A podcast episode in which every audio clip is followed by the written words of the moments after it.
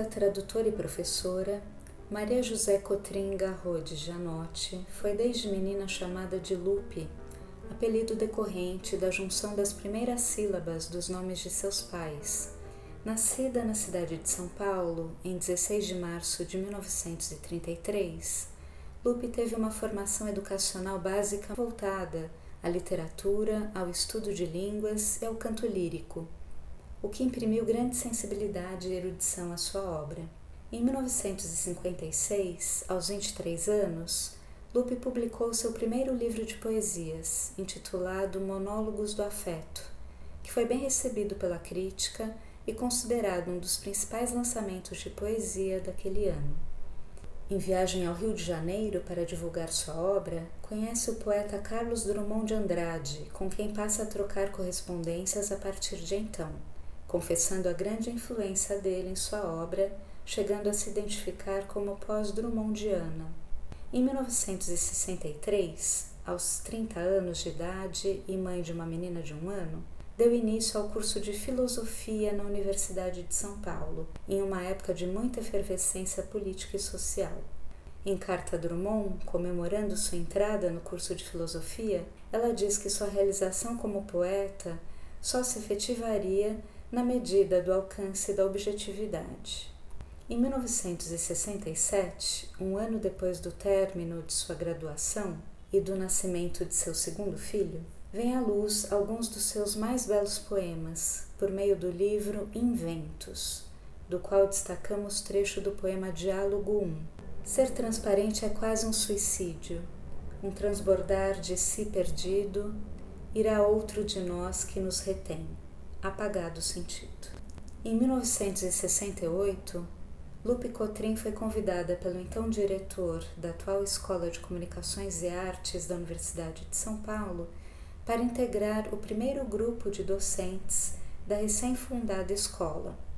Convite aceito, ela passa a ministrar disciplinas nas áreas de estética e história da filosofia.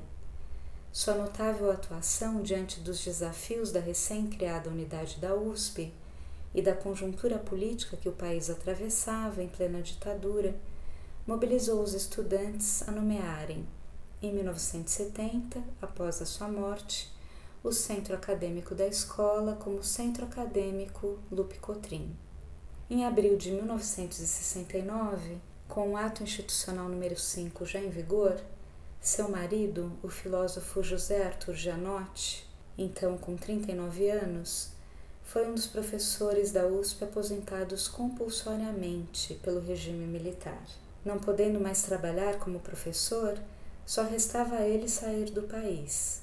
Lupe planejou pedir afastamento da universidade para acompanhar o marido, lamentando, como poeta, precisar distanciar-se da língua portuguesa. Devido à sua condição de saúde, no entanto, os planos de saída do país não se efetivaram.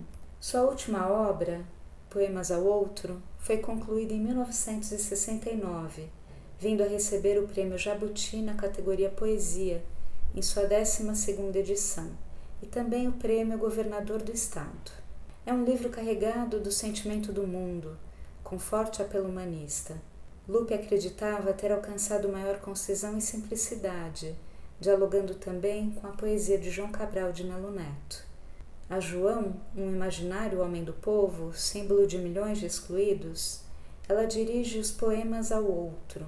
Se o gesto é escrito e perduras analfabeto, se o pão é farto e teu estômago descalço, se alguns vão à lua no esplendor da técnica e prossegue a miséria em sua chaga satélite, alegria, João. Por outro dia, necessitamos fazer parte do que nele principia. Alegria pela manhã que contra hoje vai chegar, subversiva, subvertida, submetida. Alegria de nós em nosso intento. Alegria como é viva, uma pessoa viva.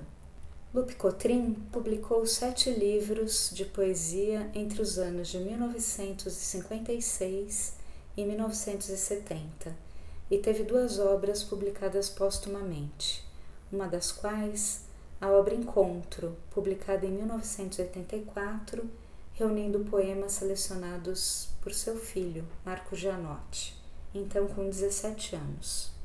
Lupe Cotrim faleceu aos 36 anos de idade, no auge de sua produção poética, em decorrência de câncer. MTST, quem sabe mais, luta melhor.